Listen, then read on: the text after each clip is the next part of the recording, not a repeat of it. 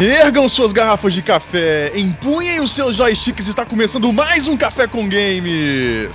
Eu sou o Vina das Montanhas e eu espero um filme de Donkey Kong. Eu sou o William e eu não gosto de filmes de videogame. Faz bem, faz bem. Fico deprimido só de pensar, só de lembrar nos filmes que eu assisti. Aqui é o Igor e o dia que algum filme baseado em jogo, vice-versa, for indicado ao Oscar, aí eu vou acredito que o mundo vai acabar. Aqui é o Heriberto e sabedoria da semana. Namore com quantas loiras você puder, mas na hora de casar, escolha uma bela morena. Que isso, que preconceito é esse? Não tem nada a ver com nada. Não entendi nada. Pra variar, né? Isso é porque é um podcast de filme baseado em jogos, né? Não, é que eu vi isso em algum lugar um dia, o velho me falou, eu, pô, tem que falar isso em algum lugar. Eu conheço loira que presta. Vou um exemplo assim. Não é questão de traição, não, é porque as morenas duram mais. Esse esquema de loira e morena com certeza é mais interessante do que falar sobre filmes baseados em games. Falar sobre genética, né? Já que tá me pagando pra poder falar aqui, eu vou falar sobre games. é isso aí, gamers. No podcast dessa semana vamos falar sobre um tema polêmico, que é filmes baseados em jogos.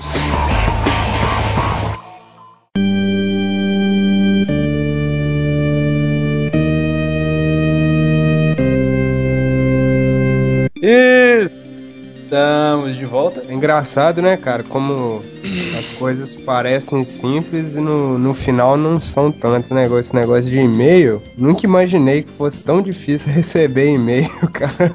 É verdade. Não vem nada, bicho. As pessoas só usam para poder mandar merda, cara. Eu nunca dei importância a isso em nenhum outro podcast, site, etc com o programa de televisão tinha muito as cartas, né? Vão ler as cartas. Vão fazer igual o mundo de Bigman, né, cara? É, eu lembrei aqui de João Perna Roxa, de Saulout 3 Lândia. É. Os e-mails de Gordon Freeman aqui. Vamos ver. podia, né, cara? Jim Raynor mandou um e-mail direto lá da nave lá. Isso aqui é a Nanda Docinho de Formigueirolândia. Tá mandando e-mail pra não sei o quê.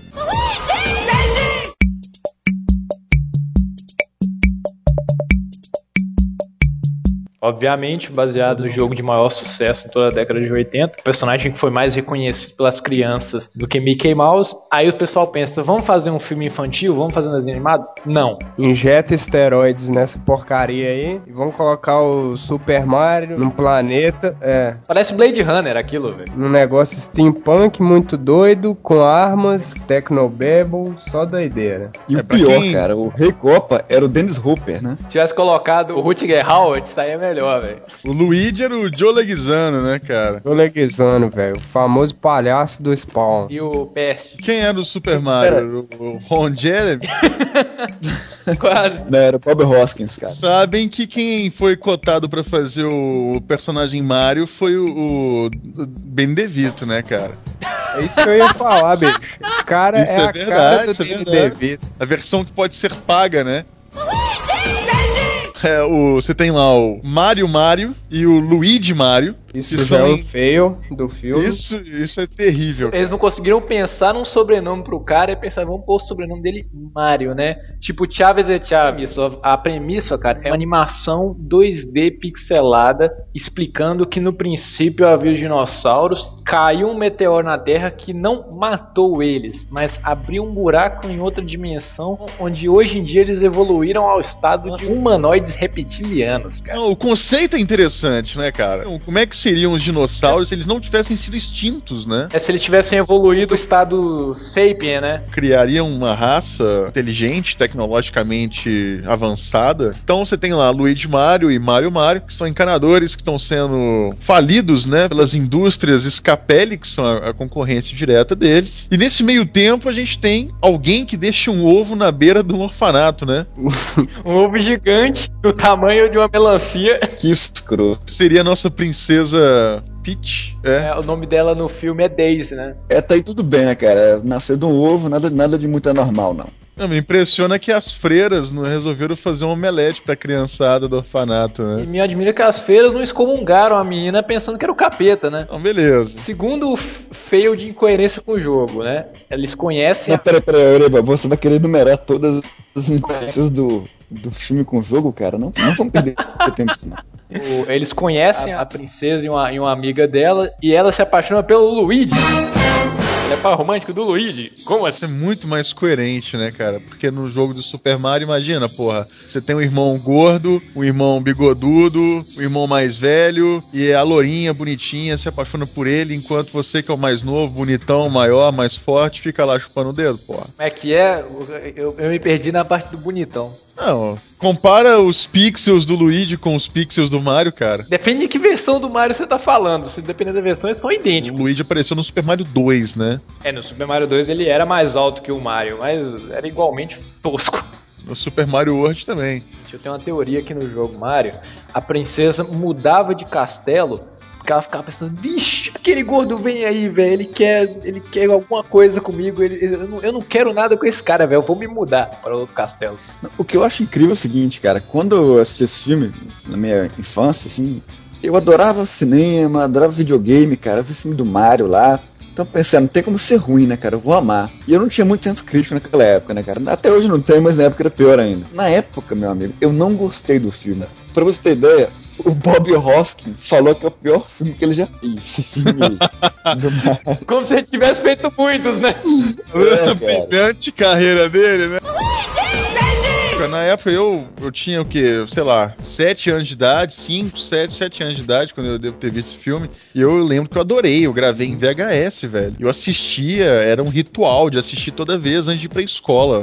Apesar do filme ser uma bosta, cara, o, a- o conceito é interessante, assim, sabe? Esse lado da, da evolução dos dinossauros. Interessante. É até interessante, mas não para um filme do Mario. Você sabe que tem uma galera que teoria de conspiração aí que acredita que existem é, seres reptilianos debaixo da Terra, né? Não, mas tem mesmo. Pra época, cara, isso era legal, porque os filmes que estavam saindo na época, pra atrair o público, tinha que ter muito isso, velho. Misturar as coisas, colocar os recursos de efeitos especial que tinha. Então, eu acho que pra atrair o público, deixar todo mundo naquela hype, eles fizeram isso, entendeu? A gente não vai fazer o Copa, um dragãozinho meio tartaruga lá, porque a galera não vai gostar. Então vamos adaptar aqui, colocar umas coisas mais modernas, tudo. A gente não pode deixar transcrever o videogame em um filme, que não vai funcionar. Na época era só isso aí, você pegar o- os filmes de, de ficção, da, da- Nessa- e nessa época, até 88, mais ou menos, o número de Berlim, igual os caras falam no Nerdcast, tinha muito filme pós-apocalíptico e muito filme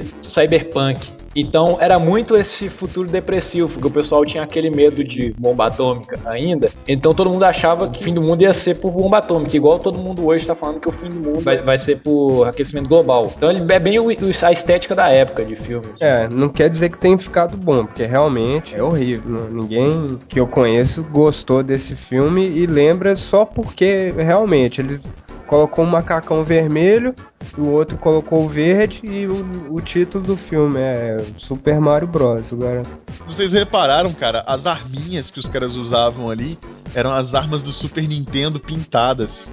Não, tinha o Yoshi, cara, o Yoshi que não servia pra montar, que era minúsculo também. Ah, tem, a princesa dá, pra, dá de alimento pra ele, dá, dá, dá um, sei lá, alguma coisa pra ele comer. Dá até uma mordida na mão dela. É um processo que o Copa maltrata ele de graça, né? Só fica, fica dando É. porrada nele lá de, por pura diversão. Não, tem algumas cenas que são engraçadíssimas, cara, de tão toscas que são, né? O, o Mario dançando com os Koopa Juniors lá no elevador. aqui, Pra aqui, esse poder- Super Junior, ele é o que, cara? Seria aqueles dragãozinho que fica no Mario, que você fica pulando em cima. O Bowser não dá pra definir, né? O, o Koopa, porque ele, ele, ele tem um casco de tartaruga, parece um dragão, mas cospe, cospe fogo, né? Isso é um Pokémon, essa porcaria. Pokémon. E tem outra coisa, né, cara? No final, o Koopa, ele é vencido da mesma forma que no Super Mario World lá. Ele, ele aparece numa plataforma flutuante também. E o Mario pula na cabeça dele. Ah, não, eu não lembro, cara. E vale ressaltar também, né, cara, que como a primeira adaptação de game feita na tela dos cinemas foi um fracasso total. O filme custou 42 milhões de dólares e faturou somente 20 milhões nos Estados Unidos. Você não pagou nem o, o, o rolo do filme lá que half.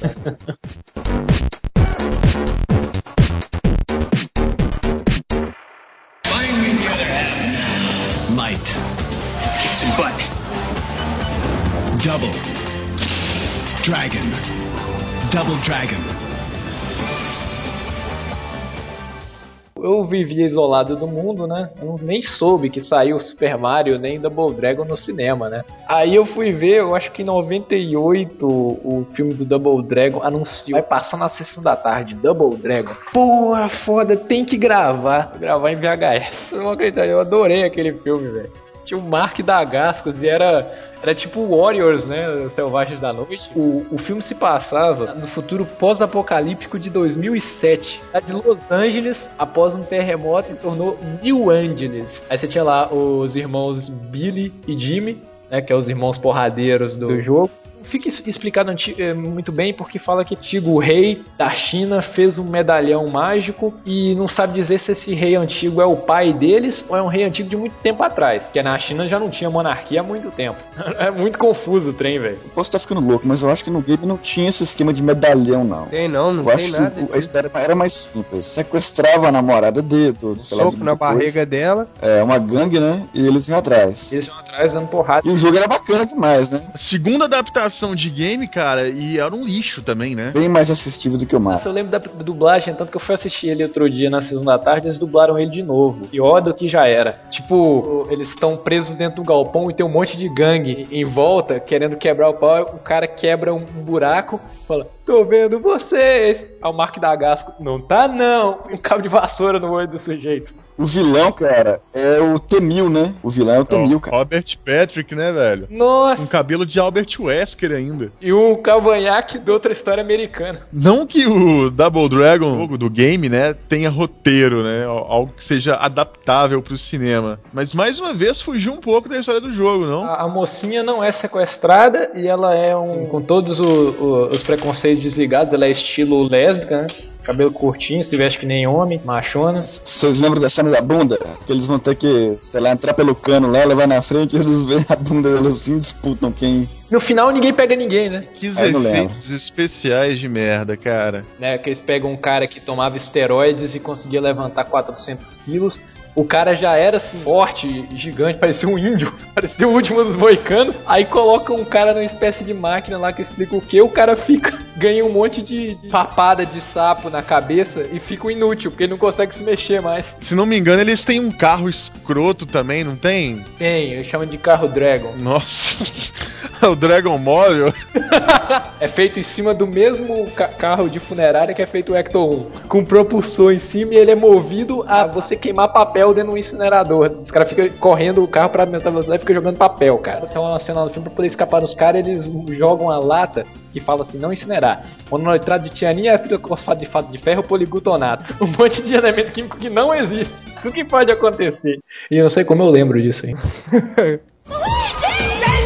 Quando finalmente eles conseguem lá unir o medalhão, eles se transformam, cara. Fica com kimono, velho, cheio de aquelas paradas, lantejoula, velho. Como se aquilo deixasse alguém mais forte. Eu ia ficar se sentindo tão ridículo, velho, que.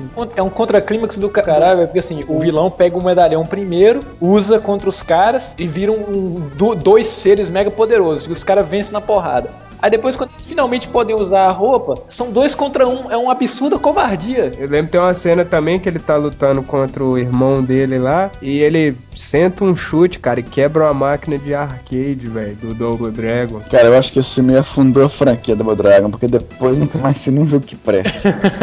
É, e mais uma vez a gente tem a fórmula de sucesso, porque Double, Double Dragon, que foi lançado em 87, fez tanto sucesso, cara, que foi lançado pra todos os consoles na época. Aí começou no arcade, aí foi pro Master System, do Nintendinho. Depois tem uma versão de Super Nintendo. Teve um crossover com os Battletoads do Super Nintendo, vocês lembram? Battletoads e Double Dragon. Uhum. Teve uma versão de luta feita pela SNK, que eu lembro que tinha a máquina lá de Taubin, com cenas do filme. O Robert Patrick, quando fez o Double Dragon, já tinha feito o Exterminador do Futuro 2. Pra você ver como é que a, a carreira do cara tava, tava encaminhada, né? Aí ele afundou a carreira dele nesse filme, porque ninguém mais viu o cara. O que será que foi a ideia dele, né? Eu até gostava, cara, do clima Warriors do filme, apesar apesar de eu nunca ter visto o Warriors Selvagem da Noite na época, né?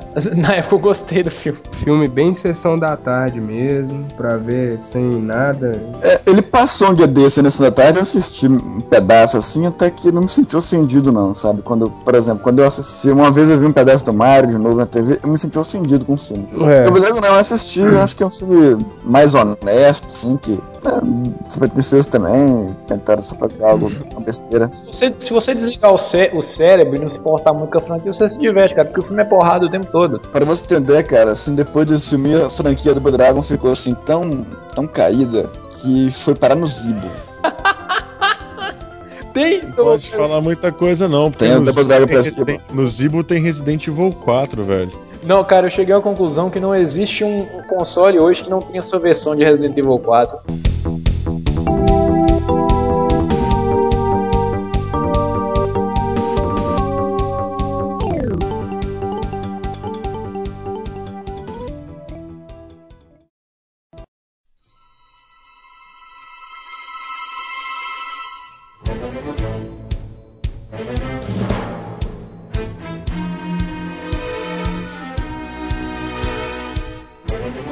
Na década de 90, nossa vida de sessão da tarde, existiam quatro nomes que eram sinônimos de sucesso. A gente ouvia a televisão falando o nome desses caras, a gente corria pra ver que filme era. Que nomes eram esses, Vina? Cara, vamos começar aqui em ordem cronológica. Chuck Norris, Sylvester Stallone, Schwarzenegger E Jean-Claude Van Damme. e JC Van Damme, cara. Cara, colocam o Van Damme pra ser o Gaio. Bacana isso, eu achei legal essa escolha aí. Não, cara, não é, não é legal, não é legal. Eu acho que tudo porque- bem, cara. Porque Mataram- quando eu jogava Street Fighter, eu já achava que o Gaio era o Van Damme, cara. Antes de saber que ia ter o filme. Não, não é essa, cara. É que eu vi o desenho da SBT, eu achava que os personagens principais da franquia eram o Ryu e Ken. Sempre foi o Ryu e o Ken. Eram os dois protagonistas do Street Fighter. Só que, como o Street Fighter é um jogo japonês e foi uma produtora americana que foi produzida, que Columbia Pictures que foi a e Universal Records. vai ser filmado nos Estados Unidos com, com toda uma produção americana. Aí você tem, cara, eles cagaram com a história do Street Fighter inteira, inteira, inteira. Primeiro, eles colocam o protagonista, o Gaio, que sempre foi um, um personagem secundário. Você adapta a coisa pra puxar a sardinha pro lado do americano, só que põe um belga pra fazer um americano. Ah, mas o Van Damme já era um herói de ação lá, americano, né? Consolidado. O melhor personagem era o Van Damme, cara. E o Raul Júlia, né? Não, não, não, não, não, pera aí. Raul Júlia como M. Bison, cara, é, é fortão, cara, é fudido, saca? Raul Júlia é um porto-riquenho magrelinho. Ele Tem um só fez. filmaço, cara, chamado Amazônia em Chamas. Eu sugiro Sim. pra vocês virem. Sim, eu Ele já é vi. Chico Mendes. Poxa, o cara tem um currículo aí invejável. Mas assim, é porque, não sei, cara. Ele morreu logo depois, né, do Street Fighter. Não sei. se De tá desgosto, lógico.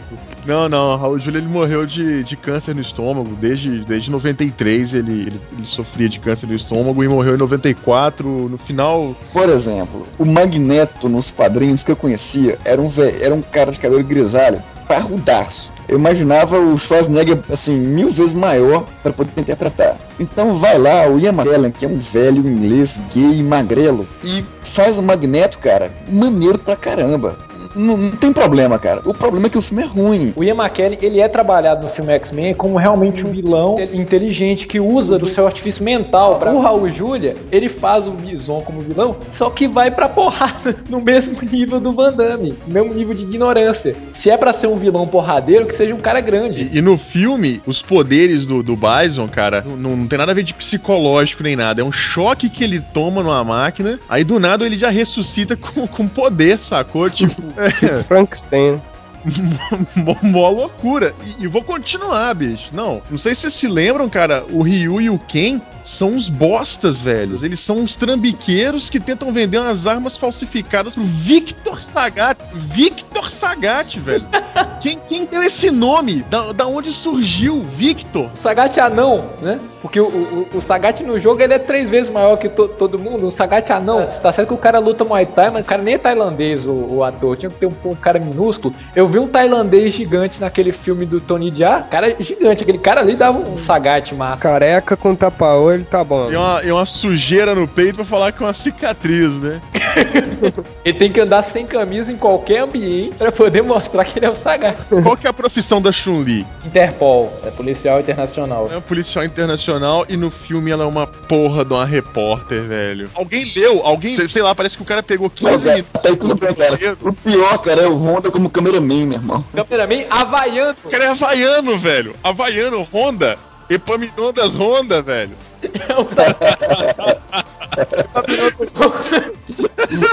O lutador de sumô é japonês, cacete.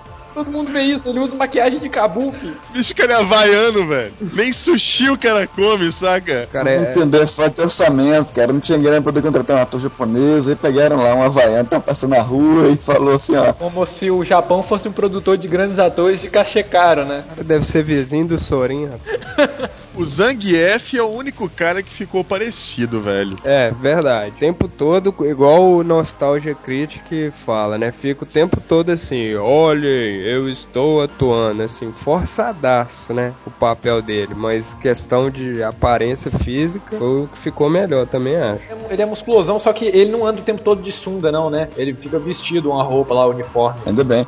É. Tinha aquela Kami também, que era aquela cantora lá. Como é que Kylie Minogue. mesmo? É, Kylie Minogue. Kylie Minogue, né? Na na na na na na na. É porque o Vinícius quer ponha a música com ele. Não, velho, é porque a única música que a Kylie Minogue fez de, de, de bom assim na vida dela foi essa, sacou? Não, Foi um hit de 2002. Foi hit. Não, cara, agora, o que eu saí assim, eu saí, eu fui no cinema filme, cara. O que eu saí assim, meu irmão, chutando tudo, era porque, poxa, meu irmão, filme do Street Fighter não ter um Hadouken sequer, cara. Rapaz, e foi um- uma, uma hype danada, né, cara? Quando saiu, tava na moda mesmo esse negócio de Street Fighter, bicho. Todo mundo foi empolgadaço pro Todo cinema. mundo caiu nessa. Mas teve um, o estacate, né, Eu não velho? me lembro do Gaio fazendo estacate no jogo, não. Ah, é lógico que faz, velho. É, mas todo filme Van Damme tem, né? O Dalsin é um cientista, bicho. E nada de yoga, o cara não é careca, não é indiano, não é porra nenhuma. O cara é um doutorzinho de merda, saca? Engajado na operação de criar o Blanca. É. Que é criado à à base de você ficar mostrando coisa violenta na, na cara do sujeito. Se você Vocês ficar já viram o Blanca, velho, nesse filme? Que bosta! Parece o, o Lou Ferrino, né, de Hulk. Chega a ser icônico, velho. Aí tem Vega, tem, tem Balrog, tem DJ, tem o, o, o T-Hawk, né? Não sei se vocês lembram. Rock é do, do esquadrão do Gaio, né? Junto com a Camila. É, e tinha um outro cara lá, tipo o Capitão Suada, que é um personagem que foi inventado pro filme, era um chinês wherever que tinha lá. Eu lembro que a SBT passava o anime Street Fighter Victory, que era japonês. Depois que passou esse filme do Van Damme, eles passaram a fazer um desenho americano que foi criado depois desse filme, em que o Guile era o protagonista e os Street Fighters eram uma equipe de, de elite do exército dos Estados Unidos que em vez de pegar em arma ia lutar com bandido na base da porrada. Era Tipo tipo a Liga da Justiça. né? Tipo aquele desenho do Chuck Norris, né? E do Rambo. Negócio Tipo- do Dalsin, Ah, ô, pera. Foi assim, aparece ele igual um doutor cientista, aí no final do filme lá, dá uma explosão, cara, no laboratório, aí ele aparece com o jaleco de cientista todo rasgado, careca e com aquelas pulseiras, velho, de indiano. Como assim, né, bicho? Não foi isso? Foi. E do nada, sem motivo algum, Epam- Epaminondas Honda e, e o, e, e o Dalsin decidem ficar e morrer, Junto, saca? É, é, vamos ficar aqui na caverna mesmo. Meu brother, meu brother, meu irmãozão aqui, um havaiano e um cientista do inferno. Fizeram assim, vamos adaptar o jogo, mas a gente tem que colocar qualquer personagem a qualquer custo que seja. Eles não leram o roteiro. Parece virou que isso. leram o roteiro, Que é outra coisa também que não tem no jogo, não sei de onde que saiu isso, um monte de. tipo Stormtrooper, né, velho? Do Bison. O Stormtrooper do Bison usam kimono de karatê e vão lutar na porrada, né? Imagina, vão ser metralhados. Aí ele faz o movimento do, do Hadouken com a mão assim no, em um desses capanga e dá um flash assim, pronto. O roteirista, cara, é o mesmo roteirista do, do Duro de Matar. É o Pode, né, Stephen, Stephen de Souza. É, cara, mas no Duro de Matar tinha o Bruce Willis, cara. E isso assim, o cara tinha que criar um roteiro pra só dois personagens, basicamente. Um herói e um vilão. No Street Fighter ele teve que encaixar 20 personagens dentro do roteiro. 20 personagens que ele julgou pelo estereótipo que eles parecem no jogo. Assim, ah, esse cara aqui tem cara de havaiano, vamos pôr aqui ele. Eles quiseram gastar o mínimo e lucrar o máximo, fizeram qualquer porcaria, entraram no hype do jogo e pronto. Quando saiu agora esse The Legend of Chun-Li, que também é outra droga, os caras perguntaram pros executivos da Capcom por que vocês deixam o pessoal sacanear tanto a sua franquia assim. Os caras falaram assim: ah, cara, o filme do Van Damme não abalou o nome da franquia. Street Fighter se vende muito bem. E a gente lucra com as vendas de DVDs desse filme do Van Damme até hoje. Então a gente não tem por que se preocupar. Não importa o filme tosco que eles façam, não vai estragar o sucesso de Street Fighter pela Capcom, porque o jogo é, é unanimidade. Não é que nem Double Dragon foi afundado com o filme. Dependendo da empresa, eles não estão nem aí. Eles vendem. Assim, deixa pra lá. Vocês fazem um filme errado aí, quem estão se queimando são vocês, não somos nós.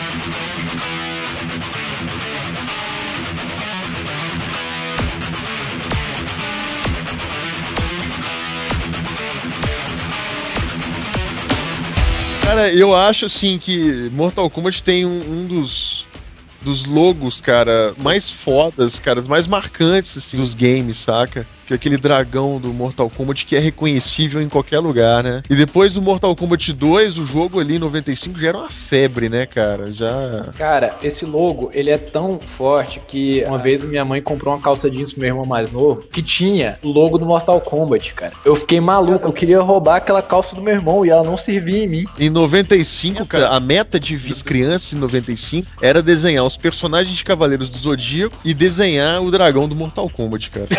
Por que que Mortal Kombat, dirigido por Paul Anderson, o filme Mortal Kombat, ele não tinha pra, muito pra onde correr não, né, cara? Então, agradou os fãs e, e a muita gente porque primeiro que você tem a caracterização dos personagens, né? Todos eles são caracterizados da mesma forma que no jogo, no game. A gente tem ali o Liu Kang, a gente tem a Sônia, tem o Kano, tem o Shang Tsung, Johnny Cage, O Raiden, interpretado por Christopher Lambert, cara. Christopher Lambert, né, cara? Yes. O Mortal Kombat é o universo expandido do Aventureiros Bairro Pro- Proibido, né?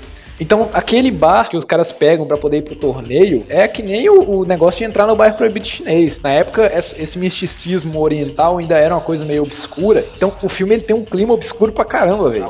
Os cenários eles são muito bem feitos. A caracterização, o figurino, a iluminação. Vocês gostaram mesmo do Mortal Kombat, cara? Eu gostei, cara, eu gostei. Gostei muito. A caracterização, ela não é escrota que nem de Fighter que os caras usam uma roupa colorida. Vamos demonstrar, oi, eu sou o personagem, igual um cosplay. O Liu Kang não fica com a, com a calça, é, com a listra vermelha o tempo todo. O Raiden não usa aquela roupa azul gigante, ele usa uma roupa mais adaptada e nem fica com aquele chapéu o tempo todo. Então, assim, eu achei muito legal a, a, a caracterização que ela fica, ela fica mais plausível do que aqu- aquelas roupas espalhafatosas do jogo. Gente, o próprio jogo Mortal Kombat, ele já foi feito com esse intuito. No próprio jogo, os personagens também não usam essa caracterização de roupas estilo cosplay, né? Essas roupas exageradas.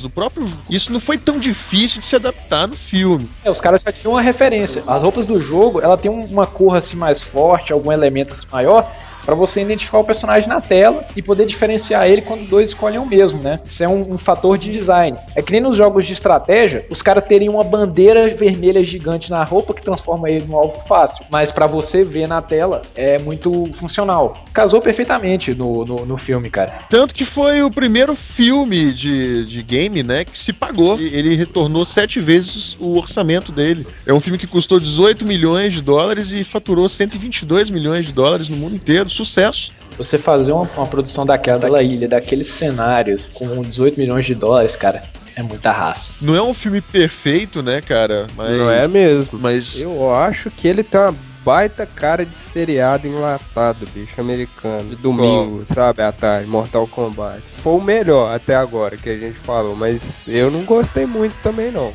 Quando eu vi e tal, que eu era garoto, lógico, achei super massa e tudo, mas hoje você olha assim, Não, Mas- Não, claro, a gente não, Não, mas- pode comparar com os padrões comparar. que a gente tem Porque hoje. eu acho assim, que acabou faltando. O que teve excesso nos outros, faltou nesse. Igual o negócio do Raiden. O Raiden, o Raiden, o deus lá do trovão, Chris Columbus, beleza. Mas ficou assim, aquele negócio. Como é que chama? É clichê demais, entendeu? Na época em que os, os, ah, o pessoal não conhecia direito o Ocidente, é, os caras inventavam qualquer coisa sobre a mitologia ocidental. Então inventavam muito essas coisas de torneios de artes marciais envolvendo o destino do, do- dos universos, uma coisa assim. A coisa que você vê no, no Aventureiros do Bairro Proibido, coisa que você vê em muita história em quadrinhos, você vê naquele jogo Shadow Warrior, no Shadow Warrior. Então os caras faziam essa- essas loucuras de, de, de inventar assim. E é, é um, é um negócio completamente galhofa no destino do universo na base da porrada, mas é plausível quando você inventa, quando você coloca isso. Você, é uma coisa escapista, é coisa com uma linguagem de, de quadrinhos. Tá, beleza. Mas aí o Liu Kang entra tá. lá pra, pra recuperar a alma do irmão dele. A Sônia foi porque tava investigando. São uma, uma equipe que vai que vai lutar nesse torneio. Entendeu? E são vários duelos que são feitos até chegar ali no duelo final. Porque de qualquer jeito tem que ter os lutadores da Terra, né? Mas como o templo que treinava esses lutadores mandava estava escasso de gente, né? Quem iria lutar no próximo Mortal Kombat ia ser o irmão do Liu Kang, mas foi morto. O Liu Kang desistiu, foi pra América, começou a comer junk food e trabalhar lavando prato. Aí o Shang Tsung deu um jeito de chamar os maiores lutadores, colocou o Keno pra poder atrair a Sônia, chamou o Johnny Cage, que era um ator estilo Jean-Claude Van Damme, pra poder lutar lá no torneio e recuperar a alma dele, chamou o Liu Kang pra recuperar a alma do irmão. Depois que eu vi aquele trailer, do Mortal Kombat lá, velho, parece que. eu- agora eu tô pensando assim, não, a história realmente tinha que ser igual tá naquele trailer ali. O resto tudo ficou forçado demais. Aquele trailer ali eu não gostei não, velho. Achei legal a ideia, mas a proposta é boa, a, a filmagem ficou ótima, mas assim, pra Mortal Kombat eu acho que não funciona. Não funciona. Não tem como adaptar aquilo, o- todo o universo de Mortal Kombat pra, pra proposta deles ali, não. Eu acho que deveria continuar sendo essa coisa fantasiosa mesmo. Exato, ele foi feito pra ser isso aí. Isso aqui, mesmo. o Mortal Kombat, cara, ele teve uma vantagem também, porque os caras que criaram o jogo, eles ficaram bem em cima do game, né? Tanto do, do Exato. filme, né? Do filme. Tanto são roteiristas. Quem produziu foi a New Line Cinema, né? Que depois veio produzir o filme da. Então, realmente tinha uma equipe mais afim de, de fazer um filme decente. E ele fez aquilo que os outros filmes não fizeram, que foi justamente você usar todos os elementos do, do, do jogo para poder identificar no filme. Todos os personagens eram identificáveis ali pela sua caracterização, o fatality, né, que era o golpe final ali do a finalização do, da luta. E o Shang Tsung ele fala flawless victory, né? Tipo uma vitória limpa. Quando o Kano perde a, a luta contra a Sony, ele fala o finish him. Isso é legal, são elementos que você vai identificando. O filme ficou tão bacana que a gente até esquece aquele Goro horroroso. Eu gostei daquele Goro. Eu também pelo achei legal, sim. cara, pelo amor de Deus, vamos, vamos esquecer aquilo ali. O filme também não, não ficou apostando demais nos efeitos especiais. Então, por exemplo, o golpe do foguinho do, do Liu Kang, que ele usa o tempo todo, virou o fatality dele e foi combinado com, com o The Pit, né? O Shang Tsung chama os Spikes pregos lá do chão poder jogar ele em cima do símbolo do Mortal Kombat certinho. Eu achei aquele muito. Claro. Eu queria morrer igual o Keno morreu no filme. Ana encoxada da Sony. Aquela atriz é muito gata, né, cara? O ator cotado pra fazer o Johnny Cage no. Adivinha quem era? Van Damme? Van Damme. Van Damme. Ele não fez, sabe por quê? Porque estava filmando Street Fighter.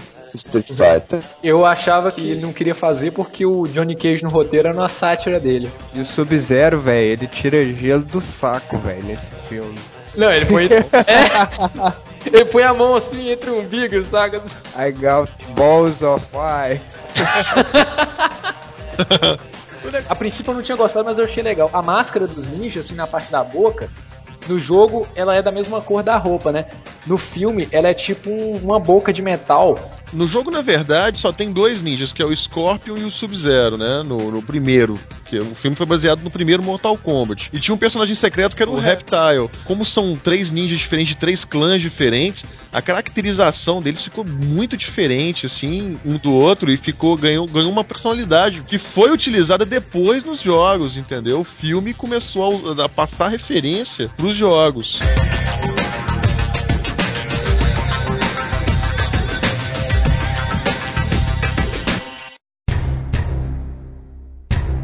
Não se pode dizer o mesmo da, da sequência, né, cara? É, como o filme fez sucesso, né? Ele faturou sete vezes o seu orçamento, então tudo que faz sucesso pede uma sequência que nem sempre agrada a todos, né? E eu que sou fã, cara, eu lembro que em 98 eu fiquei louco pra poder ver a sequência do Mortal Kombat Aniquilação. E eu fui ver esse filme no dia 18 de julho de 97, cara, se não me engano. Era o último dia do, do filme, assim, meu, meu pai me levou no cinema. Eu adorei, né, cara, porque eu era criança, aquela coisa, mas sinceramente, é, eles colocaram todos os personagens novos que a gente. já- naquela época a gente já tinha o Mortal Kombat Ultimate. Então a gente queria ver todos os personagens ali e tal. Então teve o Jax, que eu achei bacana, teve o Sub-Zero, que é o irmão mais novo do, do Classic Sub-Zero, que ficou uma bosta. Como colocaram um personagem demais, teve muita tosqueira ali, bicho. Aquela Shiva é, é podreira, aquele Motaro é, é pior ainda. Cara, não assistam em hipótese alguma aquelas cenas de Animality do final do, do filme. Ai. São, Ai, são as piores computações gráficas que eu já vi na minha vida, cara. Eu lembro que o meu falou assim, William, assista esse filme. A transformação do Liu Kang no final é a coisa mais incrível que eu já vi na minha vida.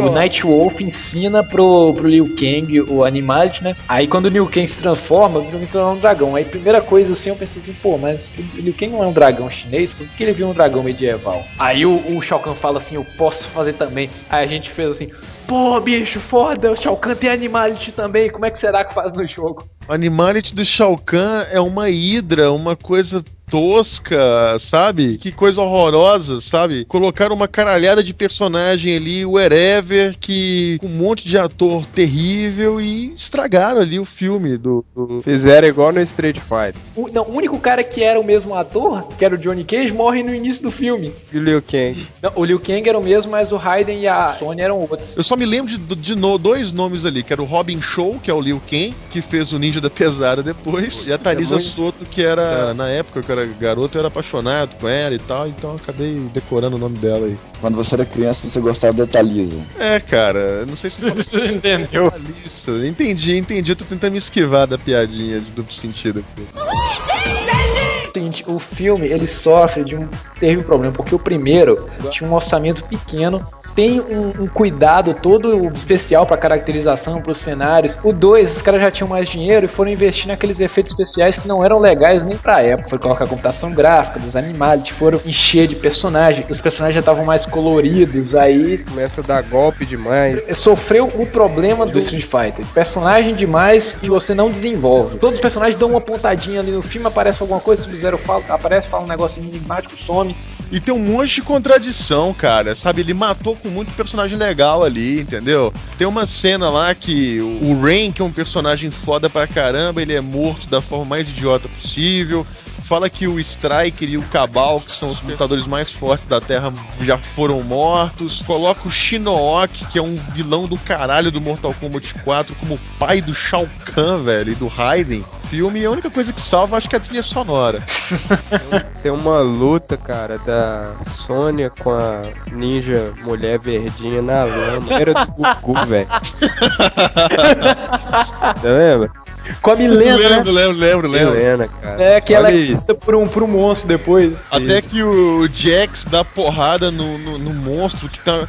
Que computação gráfica horrorosa daquele monstro, velho. Puta que pariu, bicho. Eu vou pensar assim, cara, não tem desculpa pra aquela computação gráfica que na época você já tinha parte dos dinossauros, velho. Pra aquilo não tinha que ter sido feito. Ou faça bem feito ou não faça. né? Nem existe aquele monstro no jogo, velho. Os ninjinhas cibernéticos até que ficaram bem car- caracterizados também, né? Mas rapidinho, apareceu, morreu. Tyrex e o Smoke, o Sector não aparece. Na verdade, o que eles fizeram pra fazer aparecer o Sector foi fazer o, o, o ficar vermelho quando ele morre, né? Queimar, né, velho? Que explicação horrorosa. ó, vocês estão sentindo falta do Sector? Olha ele aí. É, acabou, morreu. Ele, desculpa, mas nós instalamos o Windows nele.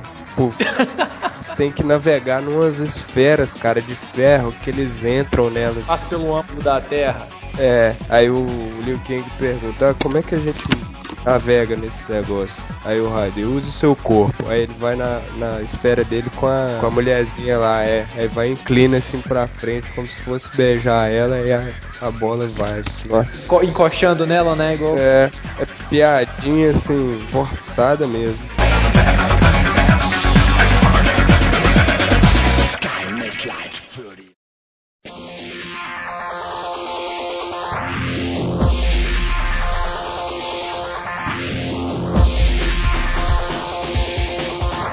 A gente teve um seriado pra televisão que eu particularmente gostava pra caramba, porque explica muito a história do Mortal Kombat. Eu acho que chega até a mostrar o Mortal Kombat como mais do que só um jogo de luta, né? Mostra que realmente ele tem uma história bem construída dentro do, do- do universo em que ele se propõe. Assim. Eu, eu chamaria de um universo de boas possibilidades. Os jogos em si, eu que joguei praticamente quase todos os Mortal Kombat, né?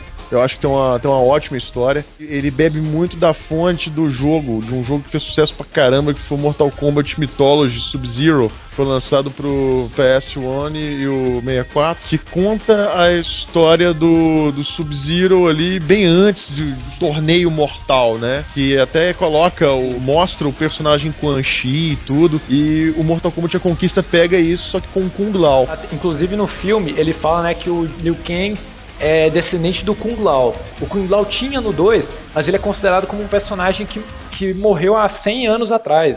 O Liu Kang é linhagem, como se fosse o mestre do Liu Kang. O Mortal Kombat Conquista se passa tipo no século XIX, no Oriente mais ou menos, tipo na sei lá, Idade Média, que é aquilo. Do- dos personagens do bem, o Kung Lao é o único que tem no jogo, né? Que tem dois personagens whatever lá, que ninguém sabe de onde surgiu. Que é o cara, eu não lembro o nome do cara, mas a mulher é aquela Cristana Loken, que faz a TX no Exterminador do Futuro 3 e faz a Blood Rain. Essa também entra, entra outra na, na categoria Olga Kurilenko de apareço nu em qualquer produção barata. O Liu Kang e o Kung Lao que você conhece são descendentes, são ambos descendentes do grande Kung Lao, que foi um antigo campeão do Mortal Kombat, Que é o dessa série. que morreu pro Goro há 500 anos atrás, entendeu? Só que no filme eles não trabalham segundo o Kung Lao pra não fazer essa confusão do capeta, então. Exato. Eles trabalham com, com o antigo Kung Lao. Por isso que você tem a impressão de que é aquela coisa mais antiga e tal, caravana e tudo. O filme, o Aniquilação, ele gerou um desenho horrível, um seriado de desenho horrível de Mortal Kombat, vocês lembram? Que passava no- na, na Record, velho. Defensores do Reino. Se a ideia de, de esferas que atravessam pela Terra já não fosse idiota, eles dão Dragon Jet seus personagens, cara. Que merda. E o, o Wolf sofre da, da síndrome de Dawson, né? Vira um cientista. Mexer com o computador. Que é bebendo da fonte do Street Fighter, do próprio desenho do Street Fighter, que fez um sucesso do caramba. E o Mortal Kombat estava tentando expandir a franquia, que não deu muito certo. O americano, até a- a- o final da década de 90, início dos anos 2000, ele era incapaz, completamente incapaz de fazer um seriado que acaba um episódio e continua no outro. Ele só consegue fazer aqueles roteiros estilo Thundercats. Vilão aparece, acontece um problema, personagens resolvem o problema, todo mundo acaba feliz no final. Ele só era capaz de, de fazer isso. Ele tinha um bloqueio mental pra fazer um seriado que nem hoje tem Lost, que acaba uma coisa no, no episódio e você tem que assistir no próximo. É por isso que eu até preferi os desenhos japoneses na época. Não existia um desenho americano que acontecesse isso. Então ele tinha que ser é, abrir uma ruptura interdimensional na Terra, vem aqueles robôs Cyrex genérico, os caras pegam o jato, voam até lá, desce a porrada nos robôs, voltam e felizes ficam felizes em casa.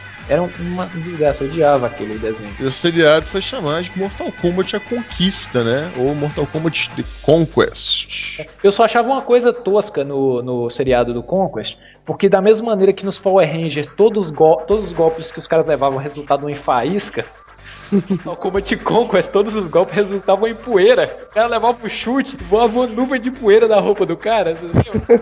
Os caras tava tudo um antiquário, o que que era aquilo? Mas ali, cara, ali é legal porque explica muita coisa do próprio game, saca? Não sei se vocês sabem, tem uma parada que é explicada ali. Esse seriado Mortal Kombat, ele teve três temporadas, não foi, velho? Foi lançado até em DVD depois. Passou na, na SBT depois a série inteira, todo final de semana. Sim, foram três temporadas. Temporadas, durou pra caramba. Durou mais que Caverna do Dragão. E o legal é que tinha muita coisa, tinha muita imersão em relação ao universo do, do, do Mortal Kombat, assim, é, é bem bacana, explica muita coisa e tal. É legal, cara, eu acho que é um. Foi válido, foi válido.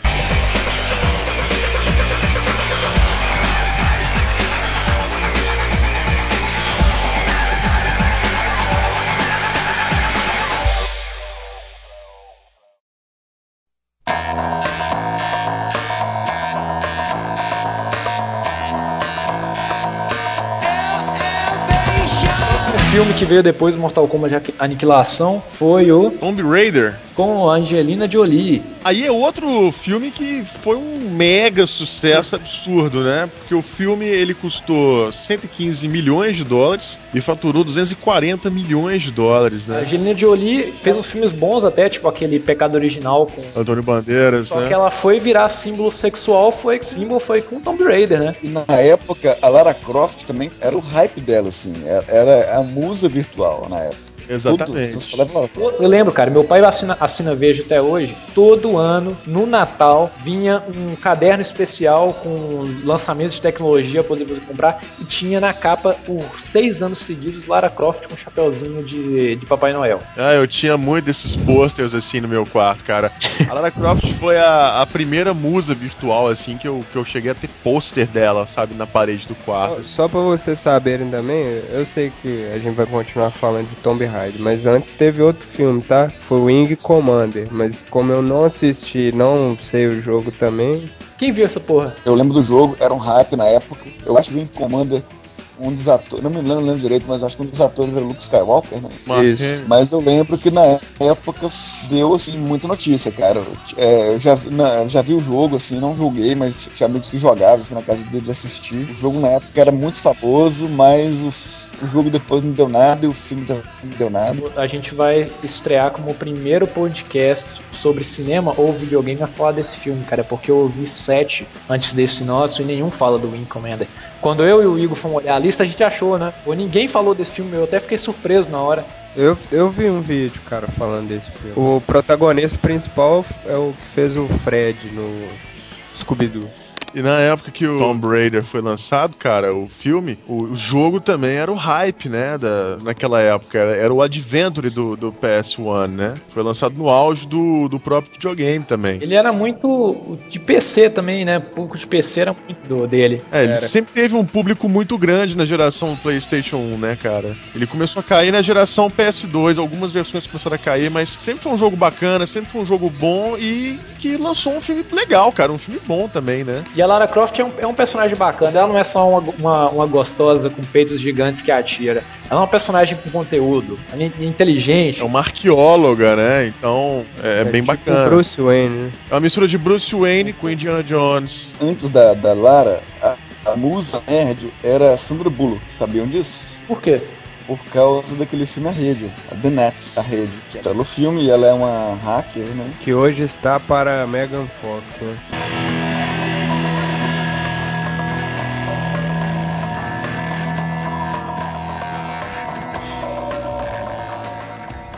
Tá, o, o, o Tomb Raider 2, cara, o filme foi um fracasso de bilheteria, né? Ele saiu bem depois. Foi né? dirigido pelo Ian de Bont, que é o mesmo diretor do Velocidade Máxima, né? É, é, ele tem dois filmes que eu gosto, o Ian de Bont, que é o Velocidade Máxima e Twister. De resto, isso fez porcaria. Na década de 90 foi o ápice dele, né? Primeiro Tomb Raider, qual que é a história, o plot? Não, é um negócio com Illuminati de um sítio arqueológico ártico lá na, na Antártica.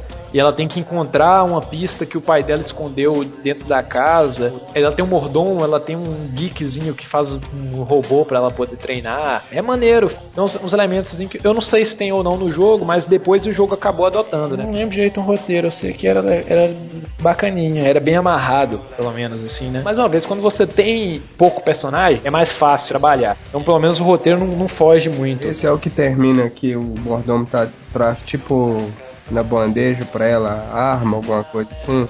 Ah. usando um vestidinho. Ah, outra coisa legal, o personagem bem construído, né? Ela, ela por ser uma filha de nobres ingleses, os caras tentam empurrar ela pra ser uma dama e ela quer ficar de shortinho e sair pulando, praticando esportes radicais. Então é Bruce Wayne mesmo, né, velho? Que já tem até o Alfred. O filme Tomb Raider já foi lançado quando nós já tínhamos, se não me engano, o Tomb Raider 4 e o 5. No Tomb Raider 2 é a primeira vez em que você é apresentado para The Lara's Mansion, né? Que é a mansão da Lara. E lá dentro já tem o mordomo, já tem sim. Tem um mordomo, mas tem o cara, o cara do computador? Não, né? Não, não, é só a Lara e o mordomo, sabe? É uma coisa bem assim, Bruce Wayne e Alfred mesmo. Agora, um negócio que nunca dá certo, que eu, eu acho que a Lara, coitada, vai morrer solteira, porque não dá pra você inventar um par pra, pra, pra Lara. Já notaram? Aquele cara do, do Angel of Darkness, cueca, não deu certo. O, o Gerard Butler faz par com ela no Origem da Vida também não deu certo. Mas assim, a, a Lara, coitada, ela é, ela é, um ser assexuado. No, você não consegue imaginar um, um par para ela, porque até aqui descaracteriza o personagem, decepciona, meio que decepciona os fãs.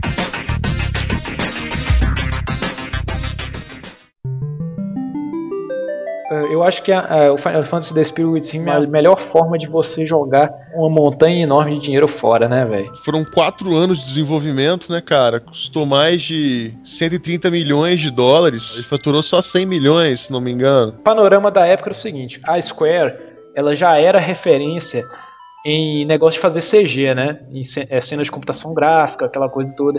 E na época, o pessoal estava vendo essa evolução da computação gráfica, o pessoal já estava cotando de que assim, é, em pouco tempo é, computação gráfica iria substituir atores reais. Eles inventaram na época um modelo, dizendo que foi inspirado nas curvas da Gisele Bündchen, que os desfiles de moda daqui para frente iam ser virtuais também. Todo mundo achava que em pouco tempo tudo ia ser computação gráfica, né? E a gente está aqui em 2010, não foi bem isso que aconteceu. Então a Square montou um estúdio gigante de computação gráfica nos Estados Unidos chamado Squares Movies, né? Levaram toda a equipe pra lá. Que depois desse filme do, do Final Fantasy só fez aquela animação DVD da Animatrix, o voo final de Osiris. Sim. Uhum. E o quebrou o estúdio, não conseguiu pagar os custos do estúdio e da produção do filme. E, e, o que é pior, o filme não tem nada a ver com, com o jogo. O jogo sempre se passa em universos fantásticos, o filme se passa na Terra a máxima referência que você tem do universo do jogo Final Fantasy é um personagem chamado Cid e uma mancha na parede que se parece um Chocobo. É, é difícil esperar que o, o, filme de Final Fantasy realmente vá, vá, se assemelhar a alguma história de algum jogo, né? Porque cada Final Fantasy tem uma história diferente e normalmente uma história completamente diferente da, da versão anterior. Tem sempre uma linha, né? Um, um elemento ali chave para te manter com os pés no chão em relação a, a, a, Final Fantasy, né? Pra chamar aquilo ali de Final Fantasy. É, e tem aqueles elementos que até você, você consegue diferenciar um Final Fantasy de um outro jogo da, de RPG da própria Squaresoft, né? Por exemplo, tem que ter Chocobo, tem que ter Summon, tem que ter magia independente do, do universo que esteja, seja ficção científica ou, ou, ou medieval ou steampunk, como Final Fantasy VII. Ou seja, não, na época, eu diria que é um bom filme. Quando eu, então, quando eu assisti a primeira vez, eu não conhecia Final Fantasy. Só ouvi falar uma vez alguém que jogava Final Fantasy e tal, mas nunca joguei. E eu vi o filme e eu gostei do filme. Eu diria que é um filme maneiro. O filme, ele agradou muito a todo mundo que não conhecia a série. Isso é, isso é uma unanimidade. Todo mundo que não conhecia a série adorou o filme. A doutora Ross lá, que é a personagem principal, ela causou um rebuliço, assim, uma promessa de uma revolução que não veio, né? O cabelo dela, cada fio era era um objeto diferente dentro do, do, do jogo. Levou não sei quantas horas para renderizar o cabelo dela e tal. Quem dublava Mas... ela é a Ming-Na, que fez a Chun-Li no filme do Street Fighter. Tinha é. bons dubladores, né? O Ben Affleck dublou o cara, o, o Dr. Sid era o Donald Sutherland, né? A qualidade da, da, da computação gráfica também era referência na época, né, cara? Era, era. Um é, Até então um não tinha nada igual. Não pensando em adaptação de Final Fantasy, porque claro. não tem problema a questão do nome. Mas como filme, não, não gostei não, cara. Eu acho que. Acho que não funciona, entendeu? Acho que. Ah, eu entendi a ideia do filme, entendi o que eles queriam passar, mas eu não gostei da maneira como passaram.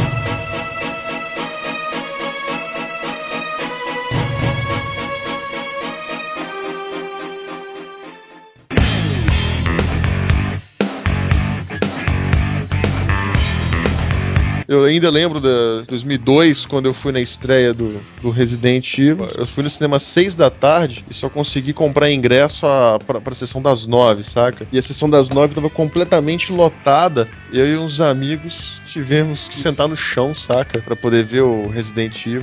Gente, vamos falar a verdade todos esses filmes aqui baseados em games estão muito abaixo da média. A gente se esforça muito para falar que o filme é bom. É, nunca chega, cara, nunca chega. Resident Evil, claro que eles vão fazer um filme para faturar em cima da, da franquia. É, é, como também os games fazem games péssimos para faturar em cima de franquia de filme de Homem de Ferro, etc. Os filmes baseados em quadrinhos você tem desde a década de 60. E pra chegar ao nível do, do Cavaleiro das Trevas, de você fazer uma coisa inteligente, um filme que é tanto pipoca quanto um filme profundo, porque eu, com certeza a gente vai chegar daqui a 20 anos lembrando do, do Heath Ledger da mesma maneira que uma pessoa lembra do Marlon Brando como Don Corleone. Beleza, foi um marco, mas olha só, 40 anos pra você ter um filme desse nível. Cara, não assisti por um motivo simples, cara. Não quis estragar minha infância. Resident Evil, cara, foi, foi um bom filme. O primeiro filme foi bom, foi legal. Paul Anderson ele queria colocar elementos novos ali para poder fazer com que os fãs não saibam o que, que, vai acontecer. Então a mansão tá ali, a Umbrella tá ali, alguns elementos estão ali, algumas explicações interessantes estão ali também. Ele consegue colocar todo o clima do filme dentro daquele ambiente fechado, né, da instalação, que é, é bem parecido com a sensação do, do game. A gente tem os inimigos icônicos também estão ali, o Liker, no caso o cachorro, mas a gente teve o primeiro erro ali que foi a Alice, né? Resident Evil era uma história policial e não tinha nada de fantasioso, aquela coisa toda. Você penava para matar um cachorro. A mulher chega e dá uma porra de uma voadora na, na cara do bicho. Resident Evil, apesar de ser um, como a gente falou, né, do Lost, um, uma coisa dirigida por história, um story driven, tem personagens marcantes também, não, não só monstros marcantes, que deveriam ser reaproveitados. Tem personagens com muito carisma, que a gente que a gente que é fã adora, e a gente não viu nenhum desses personagens nos filmes. Uh, a gente tem a Red Queen, que não tem no jogo. Que depois desapareceu, foi, foi reaproveitado depois de Verônica. Exato, aquela coisa de sistema de segurança da mansão. O filme terminou legal, terminou bem, colocando ali para um hype pro segundo filme, onde eles te colocam no, nas ruas de Raccoon City, que é aquele mesmo clima que você vê no, no, no Resident Evil 2 e Resident Evil 3. Então, assim, o filme terminou te deixando ansioso para ver um segundo filme, pra ver a continuação. O filme foi legal, o filme teve uma boa bilheteria, todos os filmes Resident Evil teve, tiveram uma ótima bilheteria e começou agradando de certa forma. Lembrando que a Capcom não meteu o dedo dela ali, vendeu a licença, os direitos, os direitos de licença para New Line Cinema, né? O primeiro filme ficou ok. Paul Anderson já tinha uma certa experiência pra, fazendo adaptações de games, ele já tinha feito o primeiro Mortal Kombat. Eu achei interessante no filme, assim, uma leitura minha, tá? Que no jogo você tem as chaves, né, que você tem que ficar procurando, e essas chaves representam, como é que eu diria, um bloqueio para você ter que sair para procurar, um desafio, né? Para você ir atrás de uma chave, para você passar daquele determinado lugar, você vai ter que correr o jogo inteiro atrás de uma determinada chave para poder passar daquela porta. Num filme, isso seria muito mais adaptável com os caras chegando e metendo o pé na porta e quebrando a porta, que é uma coisa que você não faz no jogo. Para colocar isso, aí eles, eles colocaram o lance da Red Queen, sabe? A Red Queen é o sistema de segurança da Umbrella para evitar que pessoas infectadas passem naquele determinado local. E aí você tem aquela cena dos lasers, você tem a cena das portas e tal, e eles vão interagindo com isso. Eu achei que foi uma, uma adaptação interessante. Colocar algum elemento do game ali. É, o filme fez sucesso contra a nossa vontade, né? Ele não é um filme de Resident Evil ainda. É um, é um filme mediano Aí a gente teve a continuação, que prometia um dos personagens mais adorados da série Resident Evil, que é o vilão Nemesis, e a Jill. A Jill no, no jogo, ela é meiga, sabe? Ela tem aquela meiguice, aquela, aquela coisa.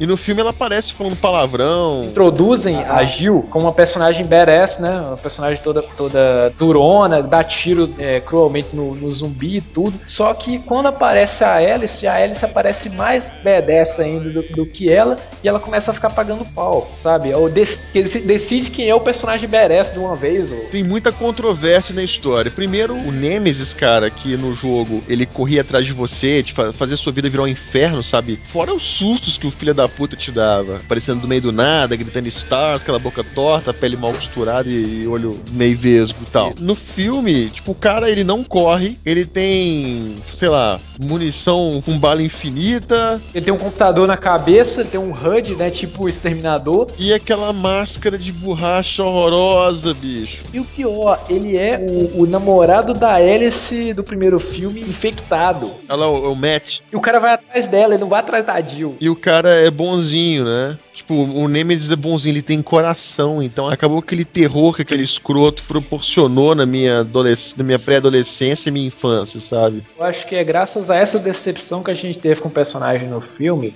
que a Capcom nunca mais reaproveitou o personagem. Na verdade, reaproveitou. A gente teve uma versão pro Nintendo Wii, teve uma Umbrella Chronicles, que você tem um, um Nemesis reaproveitado ali. Então, vou, deixa eu corrigir minha frase. Não teve o Nemesis reaproveitado num jogo de verdade. No momento. Eu ainda anseio por um remake do Resident Evil 3, mas o filme também foi um sucesso de bilheteria, embora não tenha sido um sucesso de crítica e foi muito criticado pelos fãs. Aí depois a, New Line Cinema me vem com Resident Evil Extinction, cara, que não tem nada a ver com nenhum jogo da série. Lembra da gente vendo o trailer, cara? Vai subindo e mostra a Alice com aquela roupa toda maltrapilha. Eu falei, Vina, é o Mel Gibson. Isso é o Mel Gibson Mad Max. Mad Max, né, bicho? Mó nada a ver, cara. Mas no, no 3, cara, tem a, a Nick do Heroes como Claire Redfield, velho. Tem o Wesker, né, velho? No final do filme ele aparece. Pensa se a Alice dá chute no cachorro, dá super pulo e arte marcial gera uma coisa tosca. Agora ela tem poder paranormal, velho. Nossa, bicho, me fudeu tudo, velho. Usa o lança-chamas em cima do caminhão nos corvos. Ela potencializa o lança-chamas com o poder da mente, cara. E que, que merda é essa? Pra quê? Tá me chamando de imbecil, velho. E mais uma vez fez um sucesso estrondoso nas bilheterias, né? Ou seja, nós teremos aí em breve Resident Evil 4, o filme. A gente teve uma animação, um outro Resident Evil, que é o Resident Evil Degeneration, feito pela própria Capcom, né, cara? Quatro minutos desse filme são melhor que os três filmes do Paul Anderson. Vocês chegaram a ver esse filme? Sabe, é uma puta homenagem ao Resident Evil 2. Tem os personagens da série, é bem feito, parece um filme de zumbi mesmo, estilo George Romero. O filme é bem dirigido pela, pela Capcom, bem produzido. A, a animação 3D é tosca. Com certeza vocês já viram muito jogo atual de videogame com gráfico melhor do que a, a animação, mas ainda assim o filme é, o filme é muito bom. É bem nostálgico e ao mesmo, é, ao mesmo tempo informativo e é bem in-game mesmo a sensação sabe? Você tá ali acompanhando algo relacionado à série. O encontro do Leon com a Claire é o mesmo que no filme, a Claire pegando um guarda-chuva vermelho e branco, igual do Ajuda Umbrella. Tem uma menininha, né, para representar a Cher. Tem um, um, monstro que muda de forma três vezes, que é um, um cientista também. Tem todos os, os, elementos, cara. E ainda por cima faz um link, né, para situar as pessoas na, no rumo que a série tomou agora, né? Que tem tem da BSAA, né? Que é a Biosecurity Association. Tem a, a mudança da, de nome da Umbrella. A Umbrella faliu e abriu uma outra empresa farmacêutica para continuar seus planos. Will Pharma é, que você vê no Resident Evil 5, ele faz toda a costura que você precisa para entender. Achei muito legal.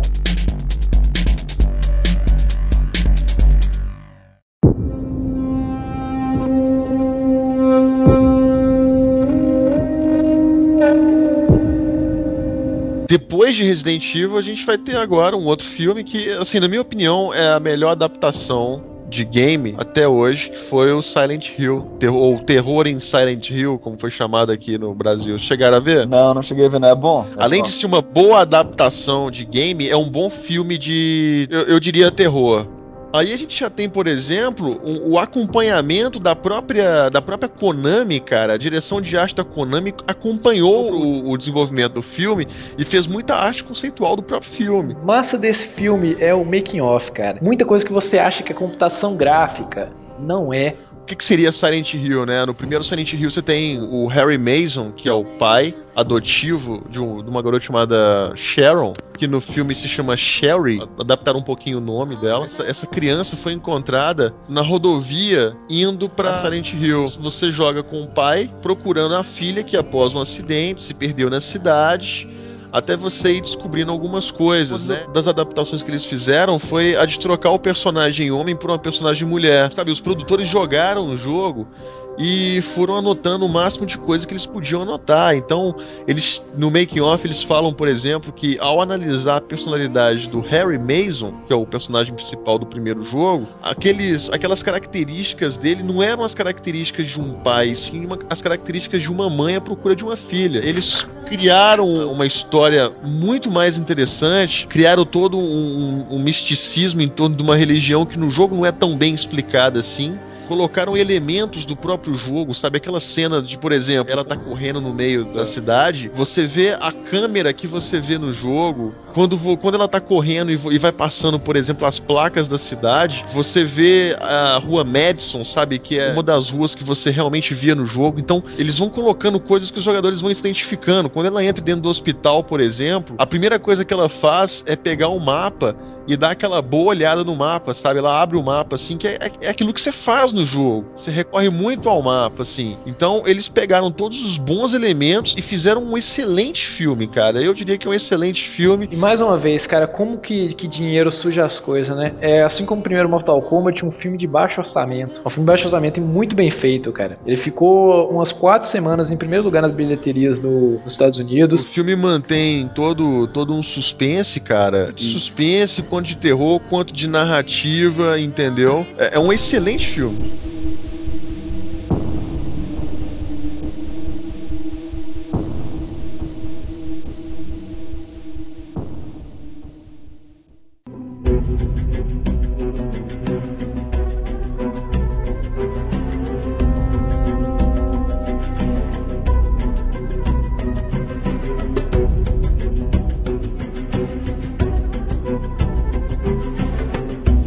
Particularmente vi o Prince of Persia e gostei, gostei muito. E eu fico confiante, cara, porque a gente tem confirmações, por exemplo, do Peter Jackson dirigindo um, um Halo. Isso já foi pro, pro, pro Halo há muito tempo, cara. Notícia pra vocês aqui, ó. Acabei de ler a matéria aqui, é o seguinte, ó. Halo, o filme, não foi cancelado, diz Peter Jackson. Apesar dos rumores dizerem que o projeto de levar Halo para o cinema está morto, um representante de Peter Jackson garantiu ao site Computer and Adventures and Videogames.com os preparativos para o filme continuam sendo feitos.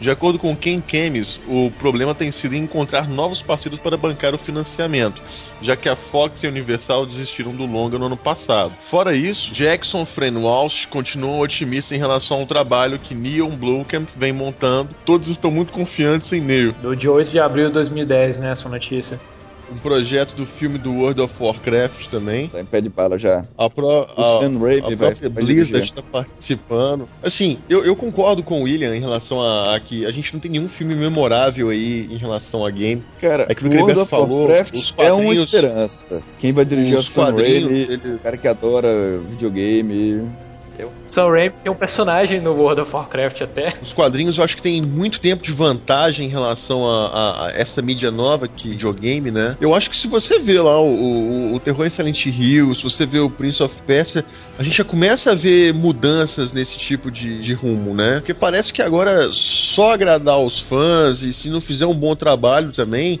não é garantia de bilheteria. Então acho que tá tendo essa preocupação agora.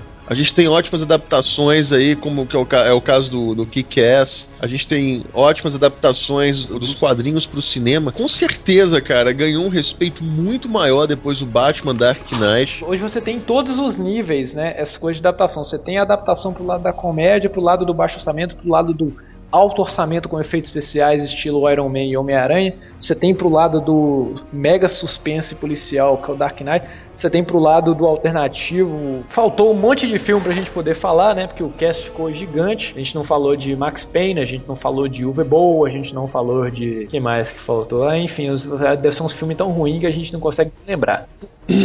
Bom, mas eu acho que, assim, cabe um segundo cast futuramente, né? Pra gente poder completar isso aí, falar mais ouvir também a opinião dos nossos ouvintes. Nós vamos fazer uma sessão tortura, o Vibol, todo mundo vai, assi vai assistir, torturar e a gente vai vir aqui pro cast xingar. Até agora o único filme do Vibol que eu e Vina vimos foi o Postal, né? É, um filme que lucrou 1% do orçamento dele. Ganhou um prêmio no Festival de Cinema, vocês viram? O filme custou 15 milhões de dólares e faturou 150 mil.